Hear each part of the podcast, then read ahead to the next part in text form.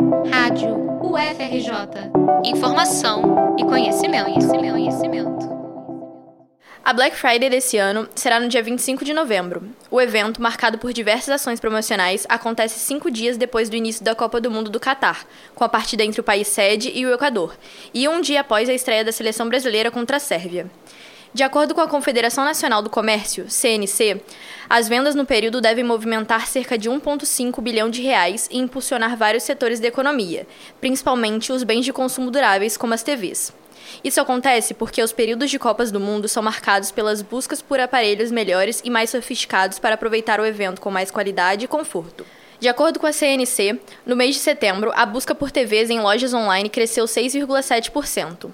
Somente entre julho e setembro deste ano, a importação de Smart TVs, os aparelhos que podem ser conectados com a internet, triplicou na comparação com o mesmo período do ano passado.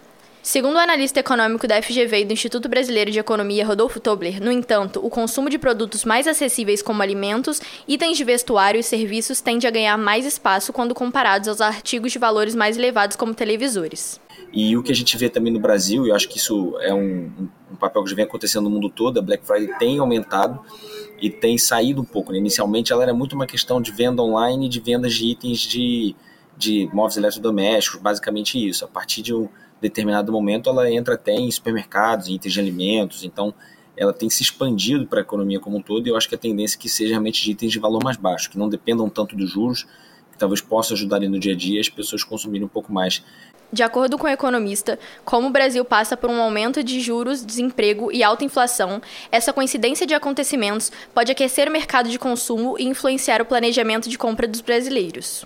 É, como a gente tem esse ano uma expectativa de uma desaceleração econômica ali para o final do ano, talvez a junção desses dois eventos juntos podem trazer algum tipo de benefício, porque esse ano acaba que esse tipo de item também tem uma questão de juros alto, porque são muitas vezes vendas a prazo e a gente está vivendo um momento de juros muito alto.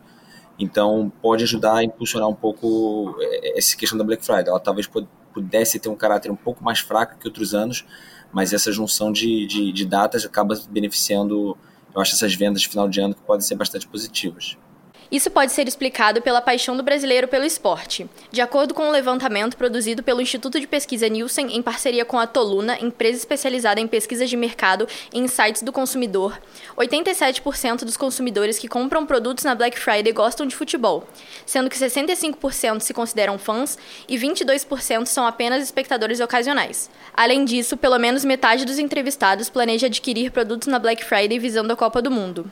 O evento esportivo começa no dia 20 de novembro e a final acontece no dia 18 de dezembro. Reportagem de Gina Ribeiro para a Rádio FRJ.